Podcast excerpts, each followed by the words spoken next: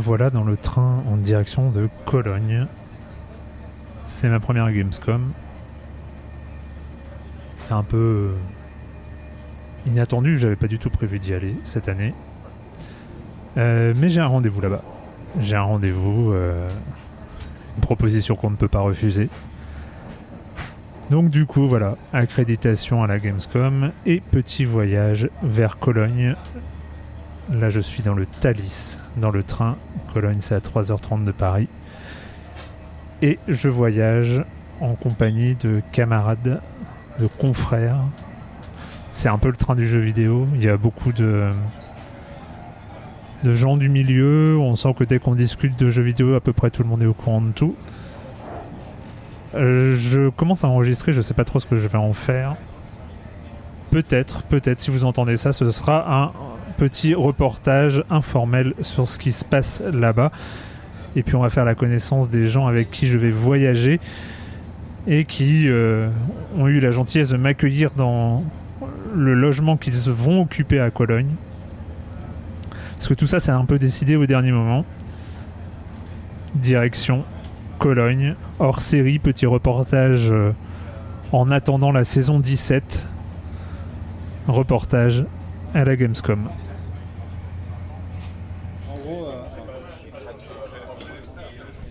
Je vous préviens, j'enregistre. D'accord. Bah oui, c'est un collage. Non, non, c'est c'est du piratage. moi, je, moi, je pirate. euh, À la rigueur, on se le passe, oui, effectivement. Mais... Je sais pas si c'est mieux de se le passer ou euh, un jour. Alors Sophie, la Gamescom, euh, tu vois, Ah bah, je sais pas. ça va être génial comme truc. Ouais, déjà, Et donc en fait, il y, a- il y une carte SD dedans et après on fout la carte SD. c'est ça, il faut juste pas oublier d'appuyer sur REC, quoi. Et euh, Camille, elle veut participer ou pas,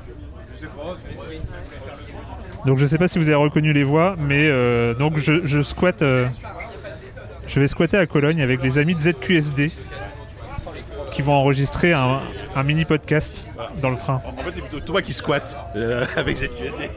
Ah ouais Bah, c'est ça? C'est ce que j'ai dit? Ah oui, ah oui je pensais que tu dit que c'était nous qui squattions. Ah non, non, c'est moi qui joue au parasite. Je, C'est vrai. je squatte. Ils ont la gentillesse, ils ont la gentillesse de m'accueillir. Et ils vont enregistrer un mini podcast depuis le train.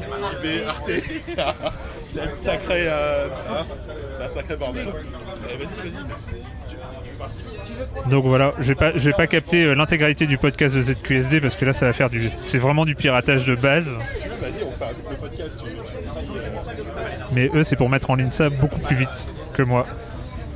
Ça y est. il y a des bruits de fond en plus que ça passe. T'app- T'appuies sur REC, t'appuies là au moment où tu. Eh bien bonjour à toutes et à tous, nous sommes, euh, nous sommes, bah, nous sommes en août, nous sommes dans le train, ça s'entend peut-être, j'ai un autre micro devant moi, c'est le bordel. Euh, on est de retour à la Gamescom, voilà, on est, euh, on est de retour à la Gamescom, c'est 2023, on s'est dit on va y aller, euh, mais cette année on a quand même un casting assez, assez cool, il y a évidemment Diz qui est là, bonjour Diz. Bonjour, bonjour, bonjour, toujours là. Non, ça sert à rien de me Ah oui, pardon. le micro comme ça. Voilà. Merci Jean Weber. Et on a quand même deux guests, deux guests d'horizons un peu, un peu divers et variés. Je vais commencer par celui qui est à gauche, qui a aussi un micro qui enregistre. On ne sait pas pourquoi. Je pirate. Voilà. Mais on a le plaisir quand même d'avoir Erwan Cario avec nous de, de Libération Silence on Joue. Salut Erwan. Ouais, depuis que le temps qu'on demande un crossover ZQSD si on s'en joue, mais c'est pas cette fois-ci. Ce sera pas le meilleur celui-là. Tout de suite. Tu peux dire Erwan Cario bonjour dans le micro, s'il te plaît Erwan Cario, bonjour. Oh là là, oh là là.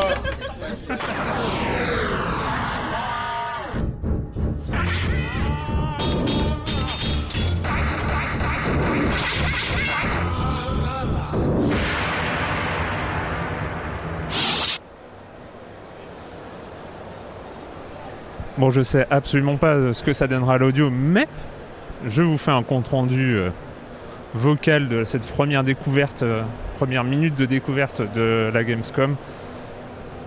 Donc là, je suis sur le hall 6. Énormément de stands, on voit même pas la taille. Ah oui, d'accord. Donc du Bandai Namco, des affiches Tekken. Enfin voilà, je sais. Dans un premier temps, c'est vrai que tout ce genre d'événements euh, se ressemble, ne change évidemment que les jeux année après année.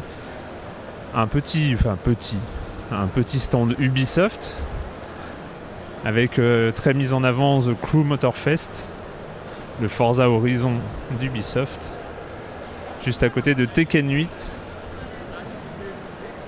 et un énorme Naruto.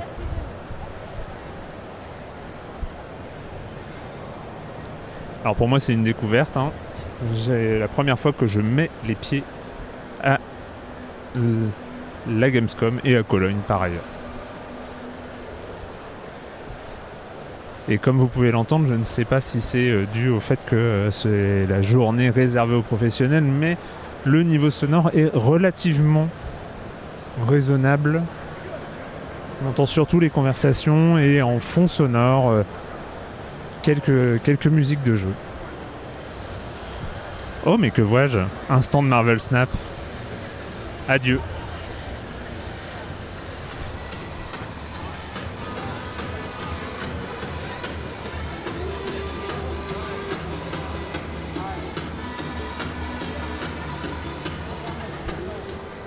Et en face de Marvel Snap, euh, le premier stand où, euh, où je vois qu'il y a physiquement déjà une queue qui s'est formée pour pouvoir le tester. Il y a beaucoup de machines de test dont on ne peut voir les écrans. Mais déjà 30 minutes d'attente pour euh, Black Myth Wukong, le jeu de combat qui fait beaucoup parler de lui depuis, euh, déjà deux ans. euh, avec ce singe qui fait du kung fu et qui se bat contre des boss énormes. Donc déjà beaucoup de monde pour pouvoir y jouer quelques minutes. Un stand, un, un très gros stand euh, Farming Simulator 22, qui un énorme tracteur. Et quelques free-to-play, et j'ai l'impression qu'il y a euh, du Team 17 dans le coin avec, avec Headbanger, le Battle Royale Rhythm Game dont on n'a pas encore vu les images. Et donc je vais découvrir pour la première fois à quoi ressemble Headbanger avec les pigeons qui jouent. Jeu développé en France hein, par le studio Glitches. Ah là là, il n'y a pas de jeu qui se lance. Mais bon, j'ai chopé un rendez-vous pour avoir une présentation euh, à moi. Je ferai ça plus tard. hein. Troisième grand hall, c'est énorme. Avec euh, bah, les stands qui s'enchaînent. On est euh, là avec le grand stand Nintendo avec euh, enfin, pas forcément, j'ai pas l'impression qu'il y ait beaucoup d'annonces parce qu'on voit les, les bornes euh, assez concentrées sur Splatoon 3, Pikmin 4, Zelda Tears of the Kingdom. Peut-être euh, il y aura des, choses sur euh, le Mario en approche, mais j'ai pas l'impression qu'il y ait des choses jouables en, tout cas directement. Et beaucoup, beaucoup euh, de monde du côté de PlayOn. Euh, Mortal Kombat et beaucoup d'attentes, semble-t-il, du côté de Payday 3. Mais encore un énorme stand. Évidemment, là, c'est la première découverte. Encore une fois, je ne sais pas du tout ce que ça va donner une fois euh, à la découverte d'un salon euh, en vocal. Semble-t-il un très grand stand Netflix. Allez savoir. On sait que lors de la conférence euh, de pré-lancement, il y avait eu notamment Zack Snyder qui était présent pour euh, son film sur Netflix. Donc voilà, grosse présence, Stranger Things. Ah oui, oui, c'est très grosse présence. Pour l'instant, c'est le plus gros stand que j'ai pu voir, qui euh, se sépare carrément en deux stands, et donc un stand Netflix.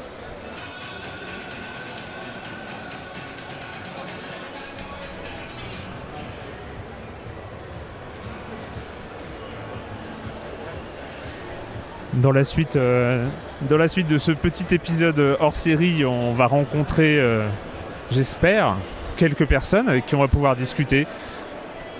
je continue, euh, je continue ma première, ma première découverte. J'ai un premier rendez-vous, le plus important d'ailleurs, dans 45 minutes.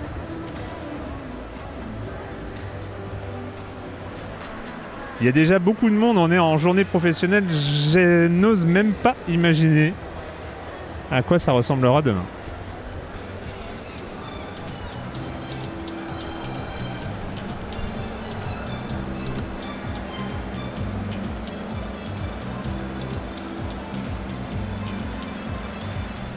Et enfin, enfin pas et enfin d'ailleurs, parce que je vais pas faire euh, une visite guidée en audio de tous les lieux.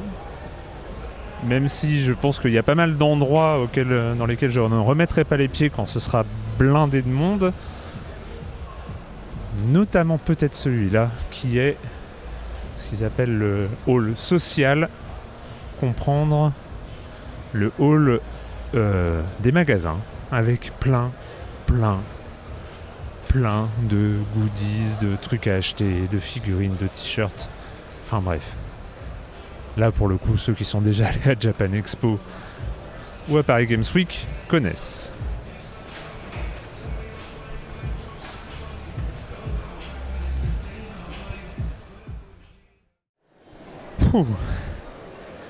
Donc euh, l'interview euh, L'interview vient de se terminer, le premier interview de, de mon séjour à la Gamescom. L'interview pour laquelle je suis venu ici. C'est un ouh, soulagement. Donc je continue un petit peu, je vais arrêter un peu ce, cette description euh, orale de, de tout ce qu'on voit, mais je suis au dernier hall, enfin pas le dernier d'ailleurs, j'ai dû en rater un ou deux, mais euh, celui euh, destiné avec le Indie Booth, donc euh, un grand stand dédié Indie Arena Boost, un grand stand dédié aux jeux indés. Et euh, notamment aux écoles aussi. Et puis j'ai l'impression aussi aux outils de développement. Il y a un stand Game Maker notamment Gamescom euh, très euh, très dans l'Indie Boost il y a le stand de Dear Villagers évidemment et d'autres euh, d'autres jeux dont on a entendu parler et d'autres évidemment qu'on découvre euh, là. Pas mal de postes de jeux, un peu plus évidemment un moins de moyens que le stand Xbox ou, ou le stand Netflix, mais ça fait tout aussi envie. Donc là, bah, c'est là où on, voilà, on peut jouer à Shadow Gambit, qui vient euh, tout juste de sortir et pas mal d'autres jeux. Voilà, beaucoup, beaucoup de. Là, c'est marrant, contrairement, à, contrairement aux autres. euh, aux autres stands dans les grandes salles, ici chaque jeu, ça, euh, il a un mètre, un mètre dans un stand avec une affiche, un PC. Donc là, c'est, oh, il y a un stand Dwarf Fortress, dis donc, qui me, ça me rappelle que j'ai peut-être un petit peu oublié de, d'en parler longuement dans Silence on joue. Un jour peut-être. Pas mal de choses euh, dans, dans ce, dans ce stand indé qui, euh, qui font envie. On en reparlera, peut-être que j'aurai l'occasion de, discuter avec, euh, euh, quelques développeurs un peu plus tard. Je suis encore euh, dans la zone indé que j'ai décrit tout à l'heure. Et donc je viens de croiser un auditeur de Science on joue. c'est ça. Je te décris comme ça, mais c'est un peu, rapide, mais c'est comme ça qu'on a engagé la conversation. Est-ce que tu peux te présenter? Oui, bah, bonjour, moi je m'appelle Anton, Anton Longeon, donc moi j'écoute Silence en Joue effectivement depuis euh, le début, enfin, je sais pas, de première saison, deuxième saison, et euh, quand on s'appelait Libé Labo, euh, et euh, du coup avec, avec Romain qui est là ici, on, est, développeur indépendant, on fait un petit jeu de roguelite dans l'espace qui s'appelle Ship Hero, avec un petit jeu de mots sur ship, qui n'est pas vraiment vaisseau mais plus des moutons, et on, est on est ici en train de, à, la, recherche d'un éditeur pour financer le reste du développement de notre jeu. Comment ça se passe quand on est justement euh, développeur indé? On, on arrive euh, à la Gamescom avec quoi? Un jeu euh, en early access, un jeu en alpha, une build. vous avez quoi pour convaincre quelqu'un ici? Ah bah là actuellement on a déjà un proto qui est jouable. Les graphismes pour l'instant on n'a pas de budget donc je fais du développement, je fais des effets spéciaux, je fais de la- l'animation, je fais de la modélisation 3D. Je fais un peu trop de choses donc le jeu est pas très joli. Mais voilà on essaie de vendre déjà avec ça. Et on a aussi une, une société qui est assez intéressante. Euh, en fait on est deux associés pour l'instant. Euh, Anton qui vient du Sri Lanka, moi de la France. Et là on crée un studio qui s'appelle euh, Frog Curry. Vraiment pour le mélange des nationalités.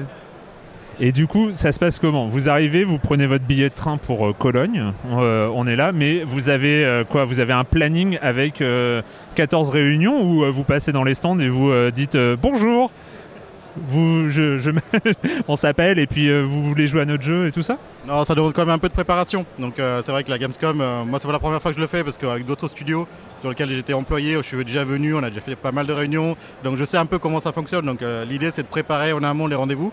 Il y a des applications super bien faites où tu prends, as la liste des, éditeurs, la liste des, partenaires avec qui tu peux, tu peux rentrer en contact pour prévoir tes rendez-vous. Évidemment, ils sont pas obligés de les accepter, mais l'idée c'est d'être assez sexy pour que tes rendez-vous se passent bien. Donc il faut au moins envoyer un pitch deck, présenter ton idée de projet, dire un peu bah, quel montant de budget tu cherches et avoir un- une démo. Ça c'est obligatoire. euh, Plus personne ne prend de rendez-vous, même juste avoir un rendez-vous sans pitch deck et, démo, c'est quasiment impossible à la Gamescom. Après, bah, il faut faire ses preuves quand tu es là. On se laisse quand même un peu de marge, un peu de temps aussi pendant le salon pour justement euh, vadrouiller un peu, euh, rencontrer des gens off. Qu'il y a plein de choses qui se passent en off quand même pendant le salon et on, on est là aussi pour ça. Quand on est euh, dev indé, quand on a sa maquette, quand on a sa démo jouable, euh, etc., on vise. euh, et quand on a donc un rogue, euh, roguelite dans, dans l'espace avec des moutons, c'est ça? Voilà, j'ai bien, j'ai bien compris. Euh, on vise qui euh, Alors j'ai donné des noms, mais quoi C'est des Dear Villagers, Raw Fury, Devolver, euh, enfin voilà, où vous êtes plus spécifique? On vise euh, essentiellement des plus petits, mais là on vient de sortir de Raw Fury. Bon, euh, je pense qu'on n'est pas vraiment dans leur scope, mais voilà, c'est quand même intéressant de les rencontrer, de voir un peu leur retour. Et sinon, dans notre scope, je pense que c'est quand même des plus petits, un peu comme. euh, on s'est fait refuser par Goblins, je crois. Euh, on a Plugin Digital qu'on va aller rencontrer, on a vu Théa. Et bon, je crois qu'on en a 9 au total. Et bon, alors, il y a les éditeurs, mais effectivement, on se, se ferme pas la porte aussi pour des agences plutôt comme Raccoon, pour faire vraiment de la com, à défaut d'avoir un financement derrière. J'ai une question bête. On se dit en 2023, euh, pourquoi est-ce que c'est important de rencontrer les gens en vrai? En fait, nous, alors, ce qui est drôle, c'est qu'on travaille à distance. on travaille 100% en remote depuis des années et euh, on, on a le plaisir de voir les gens parce qu'il y a des gens qu'on ne verra jamais à distance et c'est plus facile d'aborder des gens, prendre rendez-vous euh, qu'on n'ose pas forcément faire. Alors c'est peut-être à tort, hein, mais euh, je pense que un message par LinkedIn à des éditeurs, on se dit bon, ils vont jamais nous répondre parce qu'ils sont tout le temps sollicités. Et euh, alors que là, sur ces stands, ces salons, ils viennent exprès pour ça, donc ils ont des slots disponibles pour rencontrer des développeurs. Donc c'est aussi l'occasion de, de voir ces gens qu'on pourrait peut-être pas aborder dans une autre façon et aussi de re- revoir des personnes parce qu'à force de faire des salons à force de faire des events on revoit les têtes et puis tu vois de rencontrer des gens comme toi Erwan. Donc voilà. Des célébrités qui passent par là et dire ouais coucou. Et de faire pouvoir je fais un peu mon fanboy hein, je suis désolé mais de, rencontrer des gens comme ça et de pouvoir discuter en off et euh, d'échanger des, sur des choses qui ne sont pas des rendez-vous business mais ça construit une relation sur le long terme. Et c'est des gens qu'on retrouve après, euh, dans plusieurs années après, où ils disent Ah bah tiens, euh, il y a Anton, il y a Robin, on pense à eux, on a un super truc là, pour eux, il faut qu'on les contacte et, et du coup on établit une, relation de confiance euh, qu'on a plus du mal à avoir avec des choses à distance, ou même si voilà, nous on est vraiment euh, pro remote, on est vraiment dans le travail et tout, parce qu'on aime bien être focus dans ce qu'on fait, dans le développement et tout ça, mais par contre c'est vrai que c'est toujours agréable la relation humaine et ouais, les, échanges interpersonnels pour pouvoir euh, discuter face à face. Quoi. Et du coup, là, vous cherchez, c'est dernière question, mais c'est vous cherchez euh, à repartir avec une signature, un contrat ou juste euh, euh, des premiers contacts pour avoir des, des réunions euh, plus tard euh, pour euh, finaliser les trucs ou les trucs peuvent se conclure ici je vais peut-être laisser Anton répondre, mais effectivement, de- d'entamer en tout cas des négociations avec des éditeurs. Je pense pas qu'on ait une signature euh, comme ça en montrant un pitch deck et une, et une petite démo. euh, bon, c'est un peu plus compliqué que ça, mais je pense que voilà, moi ça fait un premier contact. Peut-être qu'en leur envoyant notre euh, dossier, notre build un peu plus abouti, ils diront Ah ok, c'est vrai que je les avais déjà vus. Et voilà. C'est vrai que voilà, on, a- parce que pour juste compléter Robin ce qu'il disait, c'est que on, on- on est assez lucide sur le fait qu'on va pas signer là tout de suite un contrat. Quoi. Donc, mais par contre, y a pour beaucoup d'éditeurs, ils ne connaissaient pas. Et de voir nos têtes, dire mettre euh, un visage sur des noms, des, sur des félicitations, ça permet de plus facilement de les relancer plus tard en disant Hé coucou, euh, on vous a vu à la Gamescom, euh, vous vous souvenez de nos petits jeux de boutons?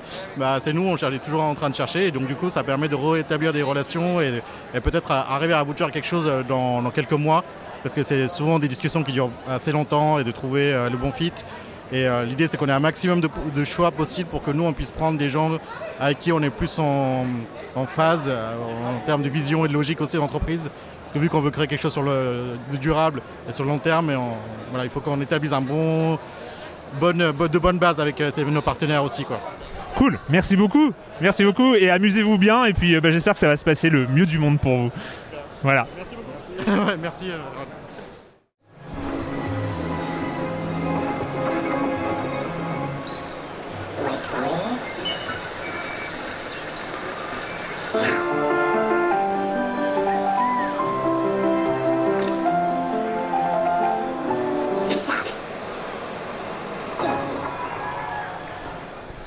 Et donc là, j'avais réussi à avoir au dernier moment, hein, je vous ai dit, hein, j'étais allé à la Gamescom au dernier moment et j'ai réussi à avoir un rendez-vous avec euh, les gens de Glitches euh, qui, sont, euh, qui sont là, qui sont responsables de Headbangers, dont on a déjà parlé dans Silence on joue, quand il y a eu le petit teaser où on voyait zéro, zéro jeu. Et, donc là, j'ai la chance d'être avec eux. Je vais leur demander de se présenter pour que j'ai pas à le faire. Donc bonjour, est-ce que tu peux te présenter? Eh ben bonjour, je m'appelle euh, Charles Bardin et je suis le game designer et co-compositeur du jeu Headbangers Rhythm Royale qui sortira le 31 octobre sur euh, toutes les consoles et PC. Cool. Et euh, tu n'es pas tout seul, donc euh, je, de- je demande aussi au deuxième de se présenter. Donc, bonjour, moi c'est Alexandre euh, Rey, le directeur artistique de Headbangers euh, Rhythm Royal. Merci beaucoup. Quand on a découvert le teaser, grosso modo, euh, Fall Guys avec des pigeons qui font du rythme, euh, c'est quoi C'est votre catchphrase pour euh, convaincre les gens de- Bah en vrai je pense que tu viens de dire la catchphrase mais c'est un peu ça oui c'est en gros notre idée c'était de faire un, un jeu euh, musical compétitif fun quelque chose dans lequel on ait le sourire et qui soit très intense tout le long voilà. Et, euh, et ça, c'est venu comment Juste le, premier, euh, l'éclair de, lucidité comme ça. euh, Euh, alors en fait, c'était en 2020 parce que ça fait longtemps qu'on est dessus. On était en train de, finir notre jeu précédent qui s'appelle A Musical Story. Et, en fait, on s'est dit. bah, je, me rappelle m'être dit Ok, on a fait un jeu très sérieux. Il y a vraiment l'envie de faire une connerie et il y a vraiment l'envie de faire quelque chose de drôle euh, et qui soit beaucoup plus nerveux que A Musical Story, quelque chose de très compétitif. On aime bien changer euh, dans ce qu'on fait, passer de choses très sérieuses, un peu dramatiques à des choses très drôles. Bah là, c'était l'envie de faire quelque chose de très drôle. Ce qui a marché et ce qui, euh, ce qui fonctionne notamment dans Fall Guys, qui est une des inspirations, euh, et je pense que vous vous en cachez pas euh, des masses, c'est aussi ce design des personnages de Fall Guys, c'est des personnages patates qu'on peut habiller très facilement, on peut mettre des costumes, on peut le personnaliser et tout ça. D'où ça vient cette idée de, de pigeon? Je m'adresse au directeur artistique, je me dis que quelque part c'est de l'art. D'où ça vient cette histoire de pigeon? Alors ça vient en partie de la femme de Charles qui, a, eu l'idée et puis en fait on voulait un personnage un peu crétin, euh, très simple et en fait ça s'est imposé parce que les pigeons remuent la tête euh, et ça collait très bien avec l'idée de remuer la tête sur la musique.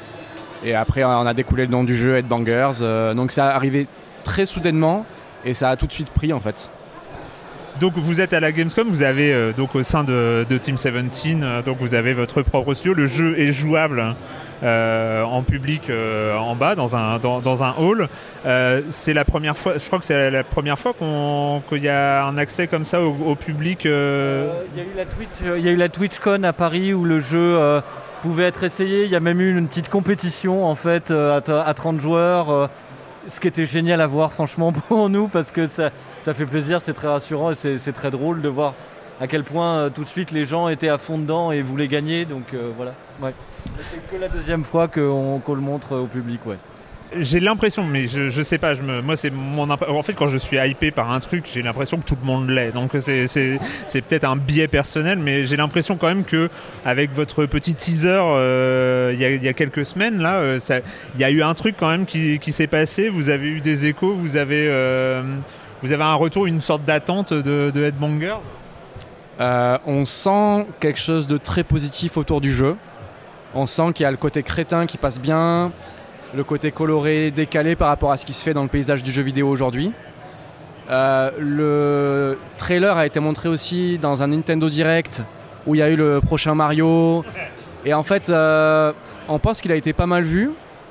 Ça nous a peut-être aidé aussi. Et vous en, en attendez quoi? Moi, c'est ma première Gamescom. Euh, J'étais jamais venu. Euh, c'est c'est important pour un jeu comme, euh, comme Headbangers d'être là, de pouvoir se montrer à, ce moment-là de l'année. euh, Ah oui, oui, c'est- certain que c'est important parce que en fait, euh, c'est bon. Bah déjà, c'est pour nous, c'est génial de pouvoir voir les joueurs jouer à notre jeu.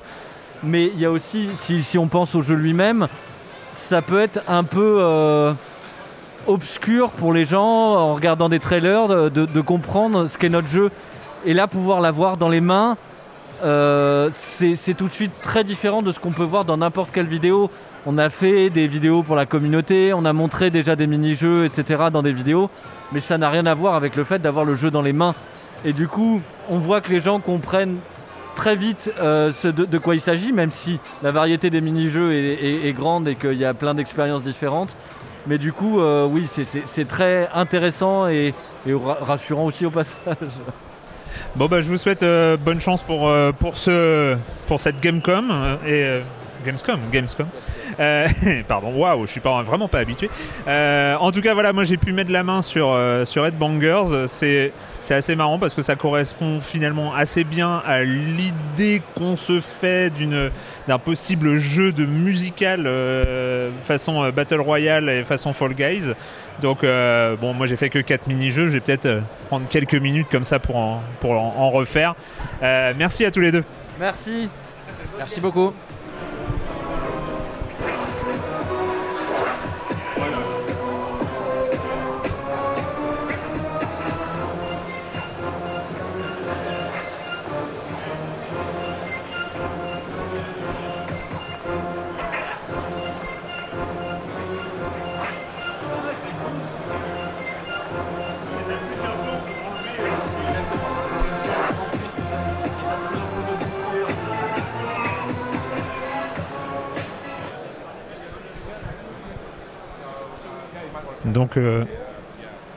Cette petite rencontre avec, euh, avec les gens de, de Glitchies, euh, ça s'est fait dans les halls qu'on appelle les halls business.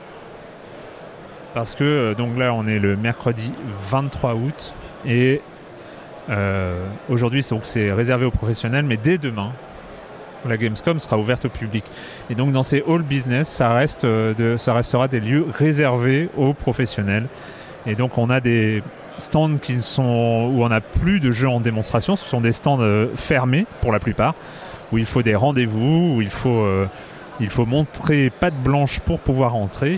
Et donc c'est vraiment des stands euh, où chaque, là par exemple, je suis à, côté, je suis toujours à côté du stand Team 17 euh, où j'ai où j'ai pu voir Headbangers.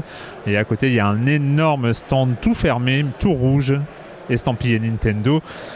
À côté, il y a le stand Ubisoft, mais vraiment là, c'est un endroit où, même si éventuellement euh, on peut, euh, on peut s'y promener et puis euh, demander un rendez-vous, même si on n'en a pas, mais c'est vraiment sur rendez-vous.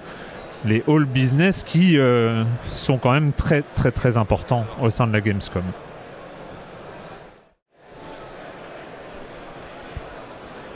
Donc on, on continue avec notre visite des halls business. Donc comme je vous l'ai dit, dans les couloirs, il n'y a pas grand chose à voir. Mais là, je suis à un endroit où il y a des énormes trucs ouverts qui se suivent qui s'appellent Choose Friends. Attention. On est. C'est assez énorme, hein. Sur euh, plusieurs euh, dizaines de mètres. Sorte euh, d'énormes zones consacrées aux jeux vidéo français avec euh, le jeu vidéo en Auvergne-Rhône-Alpes. Pledges, Goblins. Et euh, les Hauts-de-France, voilà. Donc euh, on, est, on est vraiment sur. et puis, waouh! Alors je suis pas là par hasard parce que d'ici euh, quelques minutes, je vais passer voir les gens de Dontnod et il paraît qu'ils sont dans le coin pour causer un peu de ce jeu de grimpette qui s'appelle Jusan. Donc voilà, le stand Choose Friends. On m'a dit que Dontnod était dans le coin et en même temps je les ai pas vus. Donc on va essayer de partir à la recherche de Dontnod pour pas rater mon rendez-vous. Et donc, euh, donc voilà, je suis avec euh, deux membres de, de l'équipe qui a travaillé sur Jusan, donc on- dont on a déjà parlé au moment de la, de la démo qui était disponible en juin. Est-ce que vous pouvez vous présenter? Et oui, et donc euh, alors moi c'est Mathieu Baudelin, je suis euh, co-directeur créatif sur le projet Jusan. Et moi, c'est Kevin, euh, et je suis aussi co-créatif directeur euh, sur le projet avec Mathieu de Jusan. Et genre juste un prénom? Kevin. ah oui, Kevin Poupard. Ah oui, vous voulez mon nom de famille, ouais, c'est pas très intéressant, mais ouais, mon nom de famille c'est- voilà, Poupard. Et ouais, voilà. Euh, donc, euh, donc euh, Jusan, euh, un jeu qu'on n'attendait pas forcément de la part de Dontnod. Jeu Dontnod, c'est bon, on y a. On a, nous, de notre point de vue, hein, après je dis pas en interne et tout ça, mais de notre point de vue, il y avait le Dontnod narratif euh, avec euh, Life is Strange euh, et, euh, et les, et les jeux qui ont suivi. euh, je, je vais pas les Twin. Vampire, Twin Mirror. Twin Mirror, voilà. Tell Me Why. Ouais, Tell Me Why et Twin Mirror. Et puis euh, le, le côté un peu plus euh, action, euh, tout ça, avec le côté vampire et euh, Banisher aussi, les Banishers qu'on va, qu'on- qu'on- qui va arriver dans quelques temps. Et d'un coup, il y a Harmony qui, qui sort. Et euh, il y a cette annonce de Jusan, on n'attendait pas ça. D'où vient euh, ce projet Jusan au sein de, de Dontnod Alors, euh, Jusan, il vient d'un reliquat d'équipe de Life is Strange 2 notamment, parce que Matt et moi, on était tous les deux sur le projet. Les autres membres de l'équipe, enfin, en tout cas de ce qu'on appelle nous la core team, donc l'équipe qui est- s'est fondée au début, c'était le cas aussi. Et on n'était pas encore staffé à ce moment-là. Et euh, on a eu un mandat euh, de la part de la direction de créer une nouvelle IP pour euh, Dontnod avec euh, à l'origine euh, une, velléi- une velléité en fait de, de mettre à profit ce que justement on a pu euh, apprendre à faire avec Life is Strange, donc un truc assez cinématographique, narratif, etc. Mhm. Et puis ben nous voilà on est arrivé avec un autre truc c'était un pitch qui disait on a un personnage face à une tour à l'époque on appelait on savait pas à quoi et puis euh, il va falloir la grimper mais euh, et puis c'est devenu euh, jusant mais ça s'inscrit quand même pleinement en fait dans le catalogue narratif de Dontnod puisqu'on a un récit avec un message quelque chose de fort la seule effectivement variation notable que tout le monde du coup a, a pu constater, c'est qu'il n'y a ni dialogue ni choix, Mhm. mais ça n'empêche pas d'avoir un récit quand même construit, en tout cas on l'espère, on verra. Et puis, C'est ce que j'allais dire, du coup le, le- le narratif de Dontnod est toujours présent dans notre jeu, il y a Mm. pas de... C'est vraiment... euh, nous on est parti du constat que, euh, par exemple sur Life is Strange 1, euh, le, le fait de faire le rewind, le, pouvoir du rewind, il a une, une particularité de gameplay, mais c'est ça qui va faire qu'on comprend aussi la narration parce que c'est le fait de pouvoir revenir en arrière, euh, c'est le fait de douter de ses choix, c'est voilà donc il y y, a vraiment une cette constante là en tout cas euh, à Dontnod, c'était de marier à la fois ce qu'on veut raconter dans l'histoire et avoir le gameplay qui est en, en rapport avec cette histoire. Du coup, euh, nous effectivement pour la partie grimpe, on a de toute façon voulu faire un gameplay qui est en rapport avec ce qu'on veut raconter, c'est-à-dire ben, surmonter des, des épreuves, euh, voilà, gravir quelque chose qui paraît insurmontable à la base, euh, le surpasser et, et- et après bah, tout un tas d'autres choses euh, sur, le, sur le lore qu'on qu'on peut en- voilà. Qu'on n'allons pas dévoiler ici, c'est ça. Euh, comment comment est-ce qu'on conçoit, comment est-ce qu'on fabrique un gameplay de grimpe? Et ben ouais tu veux vas-y. Ouais, vas-y, comme tu veux. Euh, ben, comme on conçoit un gameplay en général, quoi, c'est. Euh, on avait, euh, nous, une idée. euh, assez imprécise, mais quand même une idée de pas simplement se contenter d'avoir une touche à appuyer et faire des sauts comme on peut le retrouver euh, parfois. C'est pas une critique, hein, c'est juste que dans les jeux, donc, quand on retrouve ça, en fait, c'est que généralement la grimpe, c'est pas la composante du jeu, Oui. c'est une des composantes du jeu. Nous, on savait par contre qu'on voulait faire un jeu qui tournait autour d'une seule mécanique, en tout cas, enfin, d'une mécanique forte de gameplay. Ça, c'était clair depuis le début. C'était notre intention. Et donc, euh, il fallait qu'elle soit un- bah, différenciante et puis qu'elle soit intéressante à jouer et qu'on puisse euh, la travailler sur la durée. Euh, les influences, ben, nous on a kiffé en fait Journey ou Inside pour des aspects qui sont immédiats. C'est-à-dire qu'on Ouais. arrive dans le jeu, le jeu il commence et paf, on est plongé dans le gameplay, tout de suite on doit être dans l'action. Ça, on, c'est un peu ce qu'on voulait faire. Et puis, euh, et puis après, euh, ben, gros, Death Stranding, c'est des choses qui utilisaient les gâchettes déjà pour di- des, des aspects complètement différents d'un jeu à l'autre, mais il y avait quand même ce rapport euh, direct un peu au corps du personnage notamment qu'on trouvait super intéressant. Et puis en, en faisant pas mal de recherches aussi sur euh, ben, les grimpeurs, euh, les alpinistes, euh, la manière dont ils bougeaient, etc. On trouvait quand même intéressant d'avoir en fait euh, une relation, ce que je vais appeler 1-1, une relation directe entre le contrôleur, le personnage et puis bah, les joueurs ou les joueuses. Et du coup, on est arrivé là. Après, on est passé par plein de phases. des choses qui étaient trop simulation, des choses qui étaient trop complexes. voilà. Bon, après, ça, c'est l'itération du jeu vidéo, c'est basique. Mais, mais on en est arrivé à ça, ce petit déplacement. Et puis, en fait, on s'est aussi rendu compte, et je finis là-dessus, c'est euh, que euh, la grimpe en soi, euh, c'était pas le cœur de notre jeu. Enfin, c'était pas là où il fallait qu'on mette forcément. euh, le, le- le plus d'énergie, mais c'était plus sur la fluidité, les enchaînements. Comment on passe de l'horizontalité à la, vertica- la verticalité. Comment on enchaîne. euh, comment on garde en fait ce flow constant pour que les gens, les gens ne s'arrêtent jamais et puissent avoir l'impression en fait de faire un combo 500 hits euh, avec bah, ce sentiment de reward qui arrive à la Mm. fin euh, de ce genre d'action quoi. Euh, je prends le micro, mais t'as tout dit en fait. hein, mais mais c'est juste, juste pour, ré- pour, euh, pour préciser par rapport à Death Stranding notamment. euh, clairement, c'est le jeu euh, qu'on qu'on prend en, en- en considération parce que sur ce projet-là en particulier, les, en fait, les quêtes, on pourrait les appeler des quêtes FedEx, mais en fait, c'est pas ça. Le, le but du jeu, c'est Mm. vraiment l'analyse du parcours, c'est vraiment euh, le poids de ton corps, c'est tout ce genre de choses. Et donc, en fait, tout leur gameplay est basé sur vraiment le déplacement. Et c'est vraiment sur cette euh, même volonté-là qu'on a fait euh, Jusant.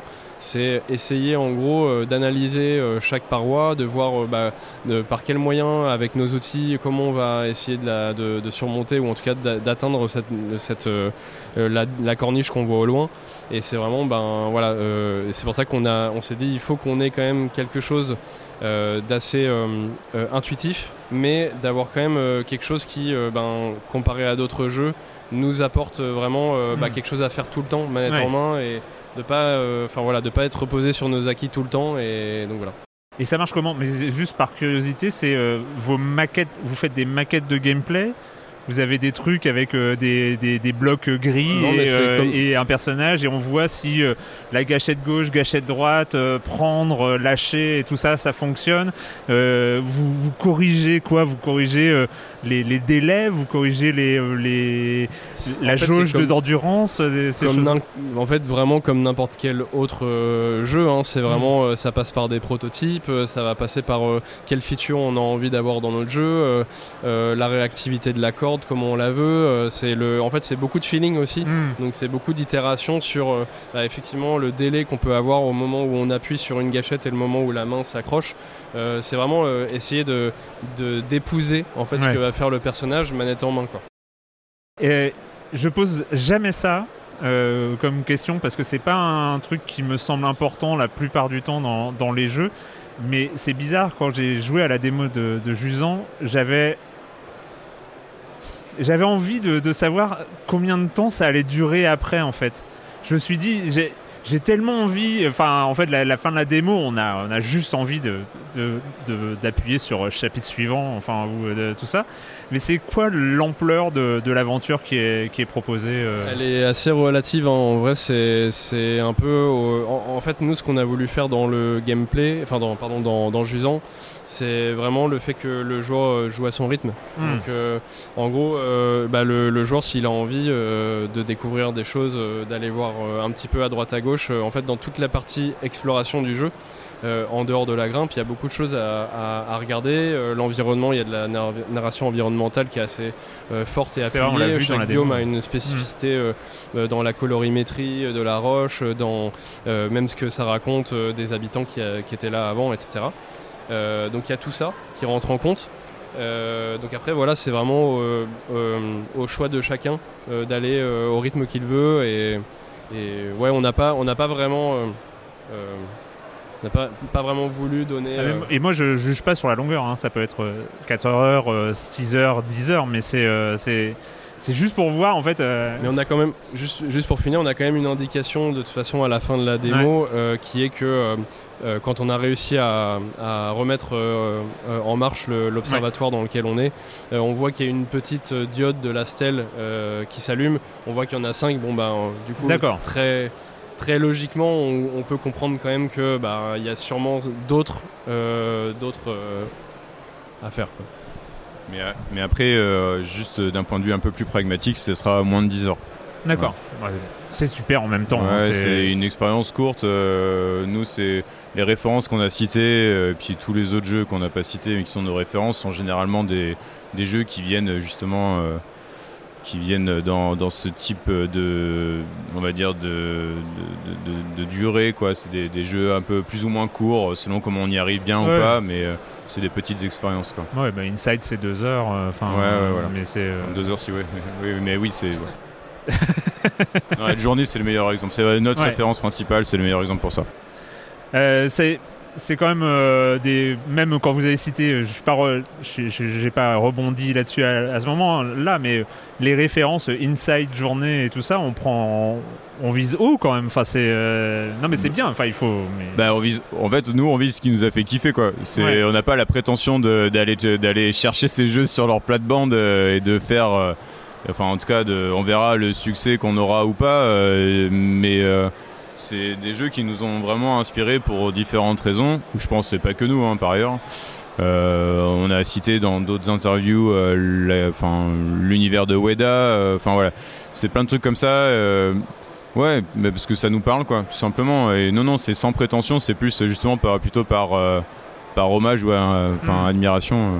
Est-ce que est-ce qu'il n'y a pas en fait ces derniers mois, ces dernières, il y a une grande question sur euh, la capacité des jeux vidéo innovants euh, à trouver leur public. Euh, c'est une question large, hein, je suis désolé, c'est vraiment.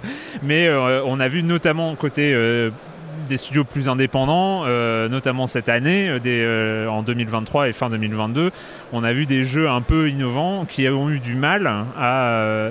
Est-ce que c'est une question qu'on se pose forcément quand, quand on développe un jeu Est-ce que, est-ce que vous avez réfléchi aussi en termes marketing, comment vendre une phrase ou ce genre de choses ou euh, Alors, euh, on n'a pas la prétention de faire un jeu innovant. Je pense que c'est important de le dire. C'est l'innovation, c'est un grand mot euh, qui veut tout et rien dire pour moi.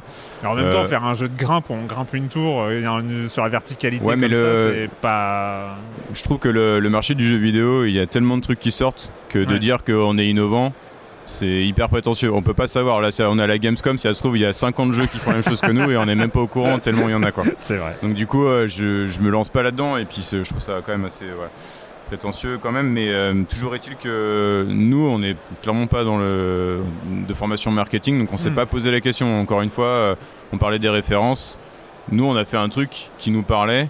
On a vu le, le potentiel, mais à travers la métaphore de la grimpe, de la tour, de, de ce genre de choses qu'on pouvait raconter, les thèmes qu'on voulait aborder. On s'est juste contenté de, de travailler là-dessus et puis de, de mettre ça en œuvre. Pour le reste, il y a d'autres équipes dont c'est la compétence et, et qui nous ont fait confiance. Quoi. Oui, et puis euh, bah, pour reparler sur la partie innovation, euh, nous par exemple, euh, voilà, on sait qu'il y a Grom euh, qui a été fait il y a plus de voilà, C'est vrai. 8-10 ans maintenant. C'est voilà, la même mécanique, euh, on grimpe avec les triggers et, et voilà, donc euh, vraiment il n'y a aucune, euh, aucune ambition de Hmm. vouloir faire de l'innovation à tout prix. Nous, clairement, c'était pas notre agenda perso. Euh, et Dontnod a été plutôt cool en fait avec euh, cette, cette proposition et, et vraiment c'était ben voilà on, on a, on a vraiment fait euh, ce qu'on a pensé être le mieux là à ce moment là et selon ce qu'on voulait raconter c'était voilà C'est veut dire, euh, c'est comment ça se passe votre Gamescom? Jusqu'ici, elle vient de commencer. Hein, c'est on est euh, encore une fois, je le répète, mais on est en premier jour. Euh, vous n'êtes pas encore épuisé, mais euh, comment euh, comment ça s'annonce, les rencontres et tout ça, euh, comment euh, comment euh, Jusant est, re- euh, est reçu? Alors, euh, c'est le premier jour, euh, on va dire, d'interview, entre Mhm. guillemets. On, a, on a pu voir un petit peu le- les bornes euh, avec les, les joueurs qui jouent à notre jeu. Et donc, euh, bon, on est très content de, de- de voir des, voilà, des, des gens en physique. Ouais. Parce que après toutes, euh, toutes ces années euh, là de Covid et tout ça, on est vraiment très très content de pouvoir euh, voir, euh, voir ça comme ça en réel. Euh, après oui, euh, là on est déjà sur le pro- la première après-midi, je suis déjà claqué. Euh, après voilà, c'est c'est les- c'est l'effet Cologne, c'est l'effet euh, c'est l'effet bière quoi. Ouais, Mais euh, non non, sinon euh, en fait on est, bah, en tout cas là les interviews se passent super bien. Euh, on est très très content de la réception euh, pour l'instant. Euh, voilà non, il y a- il y a- pour l'instant c'est très cool. Ouais, non, euh, c'est plutôt bien reçu. euh, on a pu voir des gens jouer ce matin. Je crois que c'était des journalistes d'ailleurs. euh, donc, euh, non, non. Et puis, et euh, vous on a faites comment que des vous, compliments. vous êtes en mode infiltration incognito ou à un moment vous dites Eh, salut c'est moi qui l'ai fait? Non, ouais, ouais, j'aime pas trop ça. Je préfère regarder les gens. je trouve ça un peu, ouais, je sais pas. Mais faut savoir, Matt et moi, c'est la première fois qu'on fait ça pour, pour, bah voilà, pour présenter le jeu. Ouais. En plus, qu'on a créé avec Do, enfin avec le reste de l'équipe. Mais nous, on est les porte-parole du coup là euh, pendant trois jours. Et puis euh, voilà. Mais en tout cas, euh, il n'y a pas de bière le soir. Il faut le savoir. C'est important de le dire. Merci, merci beaucoup. De rien, et de puis, rien. euh, Ah, bon, merci beaucoup. bon courage pour la, la suite de la Gamescom. Ouais, bon courage. Salut. Ciao. Salut.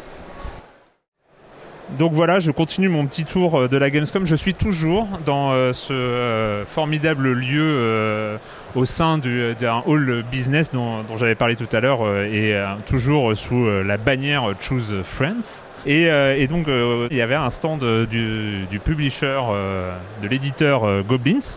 Et en fait, tout à l'heure, je raconte l'histoire. Tout à l'heure, j'ai croisé deux personnes. C'était des, des développeurs indépendants euh, qui euh, venaient avec leurs euh, maquettes euh, rencontrer justement des, des publishers. Et j'ai discuté un peu avec eux et tout ça. Et, et du coup, je me suis posé la question pourquoi les publishers venaient et comment justement se passait. Enfin. Et on va commencer par la question de base. Est-ce que tu peux te présenter, s'il te plaît? Bien sûr. Eh ben moi c'est Cindy, Euh, je suis responsable marketing chez Goblins depuis trois ans maintenant. Mhm. Donc je gère tout ce qui est ben, les différents stores, les différentes promotions, euh, ben, la presse aussi, les, les influenceurs, etc. Les événements aussi, euh, physiques et digitaux. La, la présence de Goblins euh, dans un événement comme la Gamescom, c'est pourquoi vous êtes là au juste? Bah, c'est l'événement le plus important pour nous parce que déjà c'est là qu'on trouve euh, le plus de projets à éditer. Mhm. Euh, moi personnellement, je fais, un, je fais un peu de rendez-vous aussi avec les développeurs, mais moi ça va être essentiellement forcément avec de la presse, Bien des sûr. créateurs de contenu, etc. Mais j'en fais aussi un petit peu. Euh, et j'ai deux autres collègues qui sont, euh, qui sont vraiment dessus à fond, à faire, à enchaîner les rendez-vous en fait avec des développeurs. Alors nous quand même on a une ligne éditoriale assez stricte entre guillemets, c'est qu'on fait des, des jeux de stratégie et de gestion. Ouais. Tant que ça rentre, euh, tant que le, le- le- le développeur fait un jeu de stratégie ou de gestion, nous on est, on est open pour, euh, pour le rencontrer et voir euh, si c'est possible de travailler ensemble sur le jeu. Ça se choisit comment un développeur quand on est publisher? C'est Ben, généralement ils nous envoient un pitch deck mhm. avec des informations sur leur jeu, enfin les informations assez générales, le type de jeu, l'équipe, le budget aussi, savoir si on peut aller dessus ou si c'est trop pour nous par exemple. Et ensuite on voit, on voit si, si le genre correspond, on voit si le, le, le jeu nous botte bien nous en tant, Ouais. en tant qu'éditeur, mais aussi en tant que joueur. Mhm. Et, euh, et ensuite, ben, on voit, on voit ensemble ce qu'il est possible euh, de faire avec ce jeu. Et euh, j'ai posé la même question à- à, aux deux développeurs que, que j'ai rencontrés un, un peu par hasard, mais euh, en 2023, pourquoi c'est important de se rencontrer physiquement c'est-à-dire de tous euh, prendre le train, l'avion ou je ne sais quoi pour euh, venir jusqu'à Cologne euh, pour se rencontrer physiquement, alors que finalement les pitch decks, les démos, les, les trucs comme ça, on peut, on, on Ah peut les bah, envoyer et euh, tout ça. Bah, mais- Clairement, l'essentiel, c'est par mail, hein, c'est par Mm. euh, visio, etc. Mais se rencontrer, bon, c'est aussi l'occasion de voir d'autres personnes de l'industrie. Il y a Mm. aussi, nous je sais qu'on est aussi dans la partie publique, donc c'est aussi une question d'image, une question de recueillir des feedbacks aussi de la part des joueurs. Et après, bah, mine de rien, c'est quand même toujours mieux d'avoir la personne en face, de pouvoir échanger, euh, d'être présent, de montrer qu'on est là, qu'on est disponible, etc. C'est euh, c'est vachement mieux pour nous, autant que pour eux, de voir les personnes en vrai, quoi. Est-ce que c'est pas aussi euh, une, possibilité de rencontrer des personnes qui auraient pas pensé à vous ou enfin voilà des- d'avoir Bah, des aussi. rencontres inattendues ou ce genre de choses Aussi, bah, surtout qu'il il y a des tools comme euh, bah, Meet to Match qui permettent du coup de, de- de prendre des rendez-vous directement depuis l'application Mhm. où on peut voir directement. Bah, on peut dire, ben voilà, moi j'ai vu ton jeu qui a l'air super cool, est-ce que ça dirait? Même là, par exemple, on a, on a vu des jeux sur Twitter euh, par hasard avec des hashtags. On s'est dit, ouais, ce jeu a l'air super cool, on va voir s'ils sont à la Gamescom. Ils étaient à la Gamescom, au final, c'est un jeu super et si ça se trouve, rien n'est acté pour l'instant, Ouais. mais peut-être que ce sera un jeu qu'on éditera plus tard. Et d'ailleurs la question c'est il y a des choses qui se signent à la Gamescom? Non, il n'y a rien qui se signe vraiment, c'est plus se rencontrer, échanger sur le projet, euh, voir si on est un peu sur la même longueur d'onde, et puis après, on voit après euh, pour le deal en lui-même ce qu'on va Hmm. proposer à tel ou tel, euh, à tel ou tel jeu. Et, euh, et puis après, bah, il y a les contrats, etc. Ça se fait plus tard, quoi. Ça se fait plus tard, d'accord. Il y a, y y y le temps. Euh, est-ce que, euh, est-ce que vous avez rencontré des, des ah, mis à part ce projet sur Twitter, est-ce qu'il y a des choses déjà qui vous ont, vous ont séduit dans ce que vous avez vu Ouais. Alors moi aujourd'hui, j'ai pas eu trop l'occasion. J'ai fait que un rendez-vous qui s'est plutôt bien passé, mais c'était pas non plus. Bon, je pense Ouf. pas que ça aboutira, quoi. C'était pas ouf. C'était cool, mais honnêtement, je pense pas que le jeu rentre dans la, dans la Hmm. niche, quoi. Mais, euh, mais je sais que ce matin, j'ai un collègue directement euh, à 10h, il, est- il est venu me voir, il m'a dit J'ai un projet en A. Et ce que ça veut dire, Ouais. c'est que en fait, il a une espèce de notation où il note les projets de A à je ne sais plus, je ne sais plus quoi. Hmm. Et A, c'est vraiment euh, un super projet. Et il arrive à 10h tout content parce qu'il avait déjà un projet potentiel pour nous. D'accord. Donc, euh, il est très content déjà. donc, euh. Et euh, une question encore une fois un peu bête, mais c'est, je sais, j'arrive pas à voir. C'est quoi l'offre et la demande en tant que développeur et, et publisher C'est euh, vous qui êtes, euh, qui êtes demandeur de, de projets, de, de- de propositions et de trucs comme ça, ou vous avez une armée de Alors- développeurs indés qui, euh, qui cherchent et qui toquent à la porte et qui disent prenez-nous. Alors, il y a une armée, ça c'est sûr, mais c'est très rarement sur des jeux qui, qui vont bien avec notre ligne éditoriale en fait. Ouais. Des jeux vraiment pertinents, cohérents, on en reçoit, mais c'est beaucoup plus rare. Et c'est nous qui vraiment cherchons, euh, cherchons en fait les, les- les petites pépites euh, cachées. euh, Stratégie, management. Stratégie, management, on est à fond. Et puis après, il y, a- y a aussi des éditeurs concurrents, entre guillemets, parce qu'on n'est pas vraiment concurrents, on fait chacun nos jeux. Et puis voilà. Mais il y en a qui sont aussi sur la même niche de jeux de stratégie, par exemple, et qui vont signer des projets sur lesquels on avait des vues, par Ouais. exemple. Donc, Ah, il y a quand euh, même la concurrence y, a- entre publishers. il y en a un peu, forcément. Ouais. Mais euh, surtout que nous, on est. Enfin voilà, dès que c'est stratégie, etc., on, on est dessus. Et, euh, et du coup, voilà, c'est un peu, dans les, un peu dans les deux sens finalement. On en reçoit beaucoup, beaucoup de pitch, etc. Dont une grosse partie euh, qui ne fit pas forcément avec ce qu'on fait nous. Mais nous, on, on cherche euh, bah, tout le temps, tous les, tout- pas tous les jours, mais toutes les semaines, voir si on va pas passer à côté d'une pépite. quoi. Ouais. Euh, à quoi euh, dernière question, hein, je vais pas te prendre trop de temps, mais euh, à quoi ça sert un publisher? Euh, Vous êtes beaucoup sur PC, forcément gestion, stratégie et ce genre de choses. Le PC, on sait que depuis quelques années, il y a l'autopublication qui est possible. Il y a Steam, qui, il y a le, le- il y a les wishlists, il y a, il y a- il y a Ouais. ce genre de choses. Et en même temps, voilà, on voit bien que les développeurs veulent un publisher. Donc, c'est c'est quoi la plus-value euh, de signer un publisher aujourd'hui pour un développeur? Ben déjà, surtout nous dans notre cas où on signe pas tout et n'importe quoi parce qu'on aime bien les jeux, on a vraiment un peu une ligne éditoriale assez stricte. Et du coup, on a déjà une communauté Hmm. qui joue à la plupart de nos jeux. Une communauté, on sait que bah, on va sort- quand on sortira notre prochain jeu, les gens seront plus enclins à y jouer parce que bah, ça fait partie des jeux qu'ils apprécient. Ouais. Et du coup, nous, on fait beaucoup de cross-promo entre nos jeux sur Hmm. Steam et sur notre. euh, bah, beaucoup de pubs aussi, mais sur Steam, il y a beaucoup de cross-promo. On, on capitalise beaucoup sur les newsletters aussi, entre les jeux, etc. Ah oui. Et, euh, et aussi bah, avec les streamers avec lesquels on a l'habitude de travailler, on sait que bah, ils seront plus enclins à couvrir le prochain jeu. euh, Hmm. Et du coup, bah, y a ce- on a le réseau, on a bah, forcément beaucoup de gens qui nous suivent, il y a déjà pas mal de joueurs, donc euh, c'est quand même beaucoup plus simple de quand on annonce un jeu, etc., d'avoir un, un plus gros push finalement que Ouais. quand on est tout seul développeur et que bah puis nous on connaît les, les bonnes pratiques forcément parce qu'on est tout le temps dedans, on sait on connaît les bits marketing euh, des jeux, on sait quels, quels événements il faut pas louper, etc. On est là pour conseiller pour le marketing. Puis bon, il y a aussi toute la partie euh, QA, pour les tests des jeux, Ouais. etc.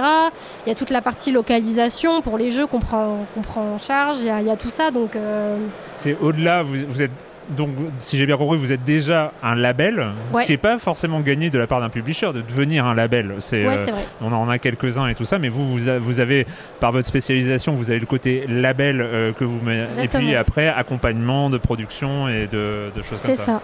Exactement. Eh ben, euh, bonne chance pour euh, la suite de cette Gamescom. Eh ben, merci, Ça va, le, gentil. pla- le planning s'annonce chargé côté Goblins Euh, ouais, vraiment, vraiment très chargé. Mais ça vaut le coup. C'était, euh, c'est, il y, a- il y a quelque chose qui se passe. Je, je dis la dernière question encore Oh, une y a fois, pas mais, y a pas de souci. d'accord. mais, euh, mais on en est où euh, côté euh, nombre de propositions et tout ça? Il y, a- y a une tendance en ce moment. euh, a- j'ai l'impression qu'il y a, y a beaucoup, beaucoup, beaucoup de, de développement aujourd'hui.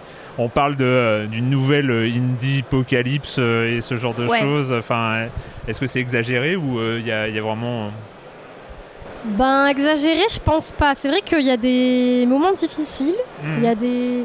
où parfois c'est bête, mais on dépend vachement de Steam Ouais. en tant que, que développeur, publisher, etc.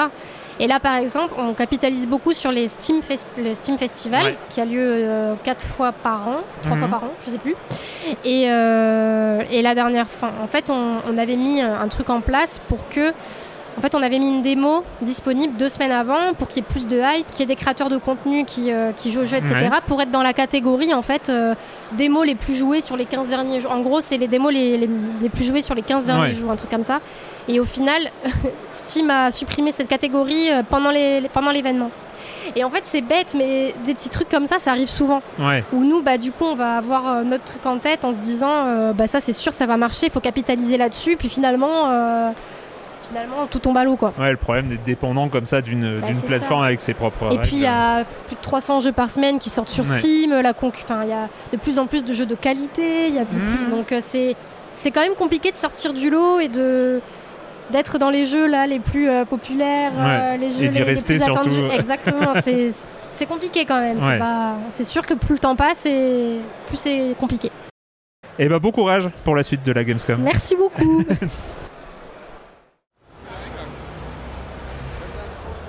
Bon, la première euh, journée de Gamescom touche à sa fin. On marche beaucoup, hein. Forcément, c'est très, très, très, très grand.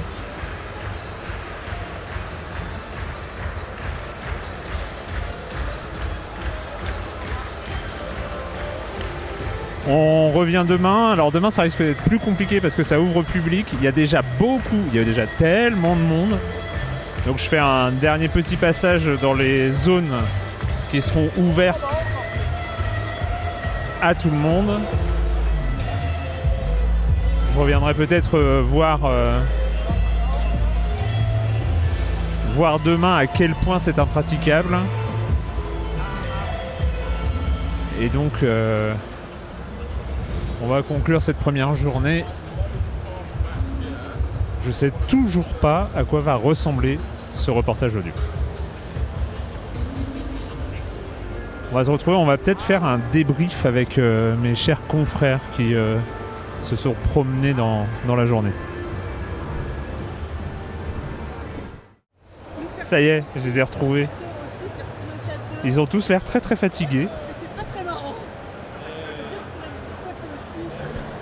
Voilà cette première journée? Cette première journée, Sophie, de JV, hein? Vous la connaissez? Bonjour Erwan Cario. Cette première journée, elle était fatigante. J'étais justement en train d'engueuler Kevin Bitterlin parce qu'il m'a fait faire des allers-retours entre le salon euh, pro et le salon euh, consumer parce qu'il avait oublié de me forwarder un mail. Mais sinon, non, c'était c'était bien, c'était fatigant, mais c'était bien. T'as vu des trucs cool? On a vu le dernier jeu avec euh, mademoiselle Diren ici présente. On a vu un jeu qui s'appelle Howl, H-O-W-L. un petit puzzle game avec une direction artistique très aquarelle. Euh, un jeu de, de- ouais, de, de déplacement de, où il faut euh, programmer les déplacements de ton personnage et éviter des obstacles euh, qu'on a vu que le début. Très très chouette, très très prometteur. Euh, ça sortira sur Switch et sur PC, mais parfait sur Switch. À jouer tranquille. Je sais plus, il n'y avait pas de date encore de sortie? Non, il n'y avait pas de date. Non, il n'y avait pas de Très date. prometteur. On a vu Live by You, présentation en hands-off, où on nous a montré tous les détails qui font que non, c'est pas les Sims. Et euh, j'ai vu aussi euh, Fretless, un jeu euh, de corps, comment dire ça? Combat au tour par tour avec un deck de cartes, mais dans un univers musical où tu te, joues- tu te bats à base de riffs. Ça fait envie. Hein? Ça fait envie. ben, c'était un peu, euh, un peu compliqué de le temps de piger un peu les règles hein, dans ces trucs-là. On te file le deck, déjà fait, on se fait, bah, c'est facile, tu utilises cette carte, tu wow, laisse-moi deux minutes. Mais euh, direction artistique très chouette, Euh, pixel art un peu euh, à la Stardew Valley, Euh, t- très joli. Et euh, je pense aussi euh, assez prometteur. Et d'une manière générale, euh, Gamescom, euh, les halls, les, trucs comme ça, euh, euh, c'est intéressant ou ça ressemble à la Gamescom, au Gamescom passé euh? Alors c'est très grand, enfin ça ressemble aux autres Gamescom, c'est quand même très très grand, c'est le plus grand salon de- d'Europe, du monde, de l'univers, et c'est très grand, très très grand. Nous on a la chance de pouvoir avoir accès à l'espace pro qui est plus resserré. Aujourd'hui c'est la seule journée où, il y a, où justement on peut profiter un peu de l'espace euh, public parce que c'est pas officiellement ouvert, et plus jamais j'y refous les pieds en fait. C'est très grand, beaucoup de bruit. Par contre, c'est super cool de venir voir les stands, les stands des, euh, des éditeurs. Il y a des trucs de malade. C'est comme tous les ans, c'est la démesure. A- Il y, a, il y a un stand Netflix. Alors on n'est pas tout à fait sûr d'avoir compris ce qu'il fait là parce que Netflix fait des jeux vidéo, mais là ils sont venus présenter leur série et pas un mot sur leurs jeux vidéo. Mais leur stand est immense euh, avec des décors des- de leur série phare et tout. Non, c'est incroyable. T'as du Witcher, t'as du Stranger Things, t'as les cosplayers qui sont là, qui prennent des photos, enfin des cosplayers euh, embauchés par Netflix, ouais, pro. Euh, la démesure totale, il y a... Là bas on était en train de passer, tiens c'est marrant Ubisoft, ils ont juste mis une bagnole de course. Il y a une Voilà. Euh, Ouais. sur- y a une, batte- une maçonneuse batteuse Une sur le truc. batteuse évidemment sur Farming Simulator. euh, et non, il y a des décors, euh, le décor euh, de euh, Elder Scrolls Online aussi qui est pas mal. ah, on s'est fait tatouer à euh, à l'aérographe. À l'aérographe, mais sur le stand de Sea of Thieves. Voilà. La classe Euh, non, non, c'est assez moche. Non, hein. c'est un peu Ah oui, je disais ça pour être sympa. Non mais ouais, c'est pas grave. Mais voilà. Euh, non, il y, y a vraiment des, il y a vraiment des chouettes stands. Bah là, on est euh, à l'heure actuelle à côté de. Alors, attends, il y a Bandai, Bandai Namco à côté. Bon, des gigantesques trucs techniques. Il y a Marvel Snap un peu plus loin. On l'a vu, on a pensé à toi. On a dit qu'il était pas mal le stand. Pas là, mal. Là, c'est euh, Realms of Ruin et euh, c'est vrai que c'est carrément un marché médiéval parce que pourquoi pas. Donc ouais, non, c'est la démesure. Bah, la, la Gamescom, c'est vraiment ça. Mais Cool. c'est une des mesures de qualité parce que euh, c'est la, réflexion, la réflexion qu'on se faisait en venant. C'est qu'en fait, tous les halls sont climatisés. Donc en fait, les allées, il fait assez chaud. Mais une fois que tu es dans les halls, tu es bien en fait. Il, il fait, il fait une chaleur supportable. Quoi. Il y a des stands de bouffe un peu partout. Enfin, tu sens que les allées sont larges. Euh, moi, par exemple, je trouve que ça c'est quand même plus vivable qu'une Paris Games Week ou un truc du genre. Ouais, carrément. Merci beaucoup. Mais je t'en prie. Et à demain. Je sais vraiment pas comment je vais gérer les transitions dans ce reportage audio. Ils doivent apprendre ça à l'école euh, de journalisme radio. On est le deuxième jour de la Gamescom, jeudi 24 août, me semble-t-il. Donc euh, la Gamescom vient d'ouvrir au public, on est encore le matin. Donc c'est encore fréquentable, même si on a déjà dépassé l'affluence euh, maximum de la journée d'hier, qui était évidemment réservée aux professionnels. La Gamescom va se prolonger jusqu'à dimanche, ici à Cologne, euh, sachant que la partie professionnelle, elle, fermera ses portes euh, vendredi. Et donc euh, samedi, dimanche, ce sera uniquement dédié au, public. grande fiesta du jeu vidéo. Je vais quand même mettre un pied sur le stand Xbox qui est quand même, en tout cas en surface, de loin le plus étendu de ce salon. Il n'y a pas de stand Sony ici. Et sur ce stand Xbox, on a euh, du Towerborn, du Sea of Thieves, du Stalker 2. Voilà, Stalker 2. Alors, euh, il, est, euh, il est jouable en behind the door, mais pas, pas réservé aux professionnels. Autant vous dire que en cette heure matinale, il y a déjà une queue exceptionnelle. Alors les échos que j'en ai eu parce que mes, petits camarades euh, ont pu voir, a priori, donc on est sur euh, une séquence jouable d'une quinzaine de minutes et qu'il n'est pas fini. On comprend, on sait évidemment pourquoi, mais que euh, niveau IA, niveau finition, niveau euh, à peu près tout, on est quand même encore sur un, un work in progress, en gros. Euh, donc, euh, donc voilà, côté Xbox, quelques, quelques jeux sur console. On retrouve Headbangers, dont on a parlé hier. Enfin, tout à l'heure, hein, parce que, encore une fois, mes transitions, ça va être chaud. Et euh, donc euh, quelques petites bornes. euh, donc voilà, mais à partir du moment où c'est ouvert au public, c'est vrai que tous les endroits, enfin ceux qui ont déjà mis les pieds dans un salon le savent, tous les endroits où on peut jouer sont pris.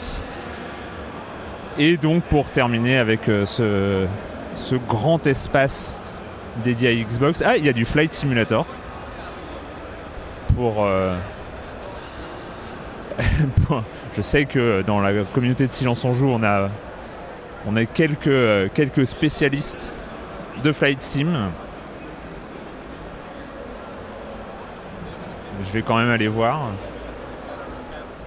Il n'y a pas d'avion, ils n'ont pas mis d'avion au- au niveau de Flight Sim. On a du Infinity Strash, Dungeons. Et donc ouais, on a une- un petit espace euh, Flight Simulator euh, 40e anniversaire avec, avec de la queue. hein. Donc euh, là aussi euh, jouable avec euh, les périphériques euh, qui vont bien côté, euh, côté aviation. Enfin bref, voilà pour le stand Xbox. Je voulais voir ce stand une fois ouvert au public. Il y a du monde. C'est encore fréquentable dans le sens. C'est pas fréquentable dans le sens où euh, si on veut jouer, c'est mort. hein. Mais mais on peut circuler. Ce qui, semble-t-il, ne sera peut-être pas le cas dans les heures qui viennent. Donc voilà, je ne sais pas si j'ai cité évidemment la, grande bannière qui euh, domine euh, tout le fond du stand dédié à un certain Starfield, dont il est possible qu'on parle dans les jours qui viennent. Euh, donc voilà, euh, deuxième jour de la Gamescom. Dernier jour pour moi, moi je rentre, euh, je rentre ce soir. Alors, comme j'ai dû le dire, je me souviens plus trop de ce que j'ai raconté au début. Euh, je vais pas me rapprocher trop des gros stands Gigabyte euh, Intel où il y a du son très très très fort à Horus. Euh, moi je suis venu un, peu ici au dernier moment, donc euh, au dernier moment j'ai réussi à avoir quelques rendez-vous hier que vous avez déjà vous avez déjà écouté. Aujourd'hui c'est un peu freestyle, donc pas sûr que ce petit reportage audio dure encore très très longtemps. Je vais surtout me promener, voir. euh, j'ai encore quelques petites escapades à faire euh, côté professionnel, euh, voir si je peux pas aller voir du côté de Devolver. Il y a quelques, quelques petits trucs que j'aimerais voir, mais je n'ai pas de rendez-vous. Donc on, on va voir. Bref, deuxième jour de la Gamescom. C'est parti.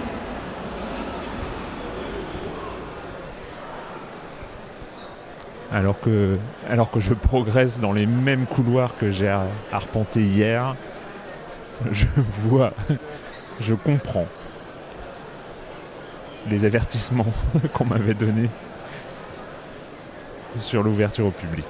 Énormément de monde, des gestions de flux très impressionnants, des grands couloirs où il y a des sens de circulation parce que sinon c'est nimp. Et tout est blindé de partout.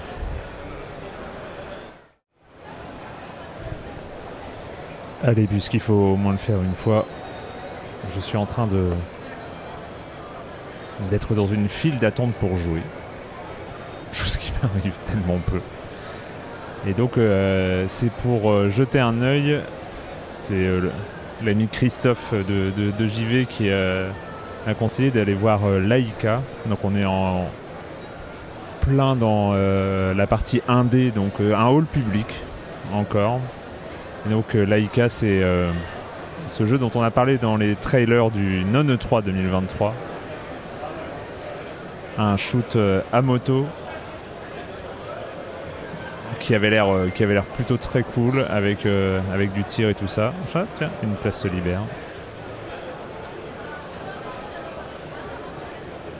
Et avec beaucoup d'interrogations sur la jouabilité, notamment est-ce qu'on est plutôt dans la catégorie My Friend Pedro, un trailer euh, qui fait envie et puis un jeu qui tient pas la route, ou alors c'est possible de faire un shooter à moto avec des cascades où on arrête les balles. On va voir ça. Donc voilà, petit. euh, ce sera sans doute le seul jeu que je vais tester euh, dans cet espace public. Je fais une petite aparté pour. euh,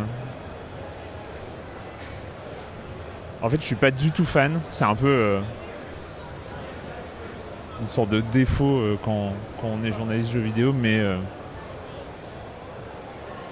j'aime pas trop les démos et j'aime pas trop jouer ailleurs que dans une dans une situation, dans des conditions réelles. Soit chez moi, soit chez quelqu'un, mais avec la perspective de jouer longtemps, de jouer dans, des vraies conditions, etc. Je suis pas fan de, jouer à des petites séquences de jeu dans un endroit euh, qui n'est pas euh, soit chez moi, soit chez un ami et tout ça. J'ai juste l'impression d'avoir la moitié du jeu, de pas pouvoir euh, m'impliquer comme je le ferais autrement. Et du coup, euh, j'ai l'impression d'avoir toujours des, avis un peu biaisés. euh, de, euh, voilà. Bref, ce Laïka, très prometteur, avec en prenant en compte tout ce que je viens de dire. Alors, pour comment décrire ça? Il y, a un- aspect où je m'attendais pas, c'est un aspect trials. où on fait de la moto et puis on fait des, euh, des 360, des flips, des trucs comme ça. Euh, et euh, il y, a- il y a tout un aspect comme ça, accélération, décélération avec euh, franchissement d'obstacles euh, et ce genre de choses. Et il y a l'aspect shooter. Euh, le premier truc euh, qu'on arrive à faire quand on a des ennemis, euh, c'est se protéger en fonction de l'orientation de la moto. Et ça, ça marche plutôt pas mal. Et euh, il y a un petit, euh, système de, gameplay de renvoi de balles euh, en faisant un demi-tour qui est assez, assez sympa, enfin c'est assez satisfaisant. Et le point où j'arrive pas à me faire, pas à me faire un avis définitif, c'est le côté gunfight. Alors, il y y a du slow, il y a du slow mo, donc euh, ça, simplifie un peu le truc. Mais euh, ça multiplie les, boutons, gâchette gauche, pas de gauche, euh, qui sert à diriger un peu la gâchette gauche pour accélérer, pas de gauche pour contrôler la moto dans les airs, et gâchette droite, euh, pad droit pour contrôler la visée et le tir et le slow-mo. Et du coup, il y a dans les phases de tir, il y a un aspect bicéphale là où il faut euh, se concentrer, il faut faire vraiment deux choses en même temps. Et j'avoue que j'ai eu un peu de mal et je sais pas comment ça tient sur la durée. Bref, Voilà pour un petit retour, peut-être le seul de ce reportage, bah, hors, entretien évidemment, euh, sur ce jeu Laika dont on avait un peu parlé. On a vu le trailer débarquer euh, lors, euh, lors du non E3. Donc euh, j'ai réussi à me faire tout petit et à squatter juste derrière une démo de The Plucky Squire. J'étais pas vraiment invité, mais on, a réussi à rentrer où il y a le stand dans la partie professionnelle où il y a pas mal des jeux Devolver et donc The Plucky Squire. Jeu très attendu évidemment, avec après des trailers euh, qui très très envie. Capacité de rentrer dans les livres, de sortir des livres, de rentrer dans des décors. Et là c'est une démonstratrice qui joue euh, devant des journalistes. Donc ce ne sont pas les journalistes qui, euh, qui ont directement le jeu en main, mais on voit une assez longue séquence de jeu. Et autant vous dire que c'est assez ouf. On a de la de la plateforme 2D, de la plateforme 3D, des énigmes 2D et même un petit côté, dans ce qu'on a vu, un petit côté Baba Is You, où on va pouvoir changer le texte des livres et ça change les images. Ah. Alors que je vous parle, je suis en train de, voir la séquence. C'est les variations 2D, 3D sont, euh, sont totalement folles.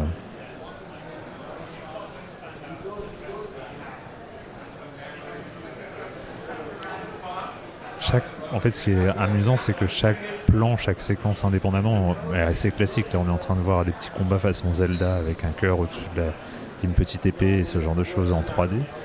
Mais c'est les, euh, les transitions d'un décor à l'autre, d'une phase en 2D. Là, il vient de se transporter dans une tenture qui était sur le mur. Et ça vient d'ouvrir un nouveau passage. Et franchement, c'est assez bluffant. Et en plus, il y a quelques petites phases d'écriture, de, dialogue, où on sent que c'est euh, bien écrit. Que beaucoup d'humour, beaucoup de, légèreté en tout cas. Et en termes de jeu, ça a l'air d'assurer. En fait, c'est étrange. Il y a, il y a des jeux, ils ont besoin de 1 minute 30 pour donner envie en fait. Et vraiment, The Plucky Squire fait partie de cela. Séquence de jeu très très impressionnante en tout.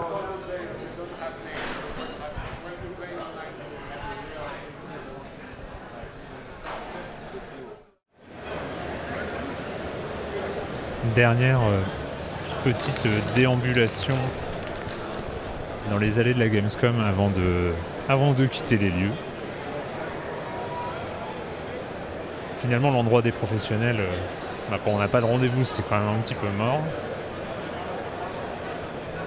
Donc, je vais à l'endroit qui m'a peut-être le plus convaincu, c'est euh, euh, ce qu'ils appellent le Hall 10. C'est celui où il y a euh, tous- les jeux indépendants qui occupent une, une très très belle surface, mais il y a tellement de jeux que c'est c'est un peu vertigineux. Plein de noms dont évidemment on n'a jamais entendu parler. Là je vois des Tiny Bookshop, We Stay Behind, Super Catboy, Fall of Porcupine, Porcupine, Rising Lords. Il y a du Drova, je sais pas. Quantum PI. Alors il y a les jeux indépendants suisses, il y a les jeux indépendants d'Irlande du Nord. Et euh, au-delà de, du nombre, ça représente quand même une certaine effervescence. Pas mal de. euh, Il y a quand même des jeux qu'on connaît hein. Tout à l'heure, euh, j'ai joué à Laika. euh, là, il y a Lingborn euh, Shadow Gambit. Il y a un- une, toute petite zone dédiée à Dome Keeper qui vient de sortir ou d'annoncer son mode, son mode multijoueur local. Enfin, à deux quoi, sur un même dôme. Mais voilà, c'est un endroit, euh, c'est un endroit assez fascinant avec euh, tous ces jeux qui sont à chaque fois assez bien mis en avant. Ils ont des beaux PLV, enfin voilà, des affiches derrière, toujours hyper travaillées, avec euh, à chaque fois on peut repérer à peu près les, influences. Voilà, on a un, un Weko par exemple qui euh, vient de Suisse. Bon, beaucoup de jeux évidemment euh, auxquels on ne jouera sans doute jamais. Euh, pas, sans doute qu'ils sortiront, mais voilà, ils trouveront leur public ailleurs et tout ça. Mais, mais, mais, ça montre, voilà, il y a une sorte de, vitalité, de créativité qui est quand même assez folle. Et puis, et puis, bah, c'est peut-être aussi un peu représentatif de l'industrie. C'est un endroit où, malgré le nombre de jeux délirants, euh, bah, on, peut encore, euh, on peut encore circuler. On peut encore, euh, si on attend quelques minutes, mettre, mettre les mains sur un jeu. Donc voilà, le stand, l'endroit des indés du plus grand salon de jeux vidéo européen, voire mondial en ce moment. Voilà, un bel endroit quand même. Il y a, euh, y a quand même pas mal de choses qui se passent. On leur souhaite euh, le meilleur évidemment à chacun parce que c'est que c'est pas évident pour les indépendants aujourd'hui. Je vais donc euh, quitter le salon dans pas très longtemps, terminer mon escapade Gamescom. Peut-être on va faire un, un petit débrief après ça. Ça y est, de retour à Paris, devant, euh, devant l'ordinateur euh, sur lequel j'enregistre Silence on joue. Le montage de cette euh, petite séquence, de ce petit reportage Gamescom est, terminé. J'espère que ça vous a plu. Finalement, vous allez l'écouter.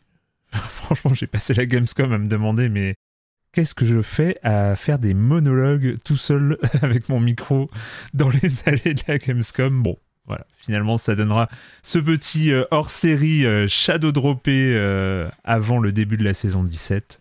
Qu'est-ce, qu'est-ce que je peux ajouter? Non, je pense que vous avez à peu près, à peu près tout entendu de ce que j'ai retenu de, de la Gamescom. J'ai vu juste après la dernière séquence, j'ai eu l'occasion de voir un, dernier jeu dont Sophie a, parlé euh, quand je l'ai interrogé sur, euh, sur sa première journée.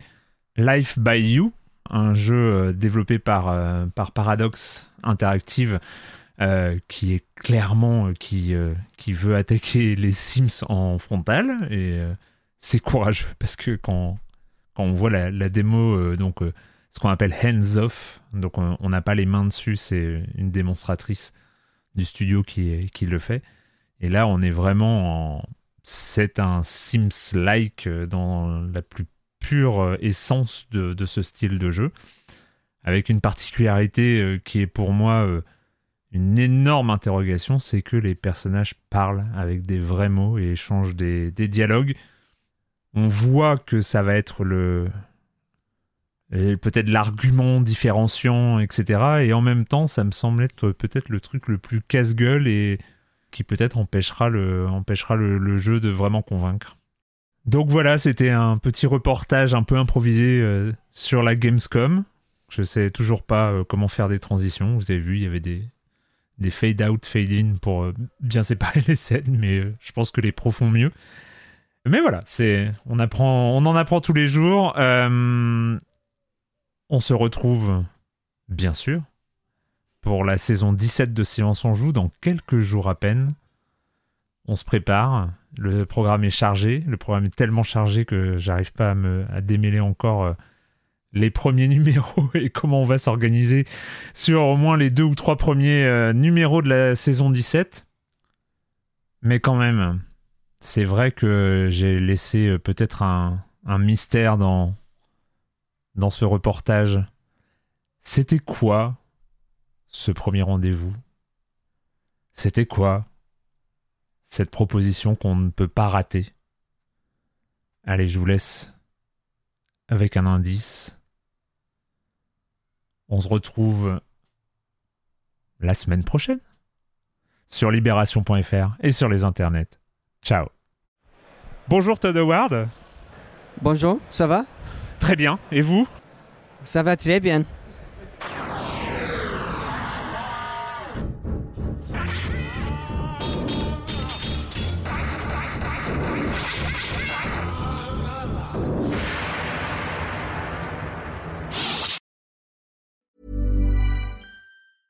Selling a little or a lot? Shopify helps you do your thing however you cha-ching. Shopify is the global commerce platform that helps you sell at every stage of your business. From the launch your online shop stage to the first real life store stage, all the way to the did we just hit a million orders stage.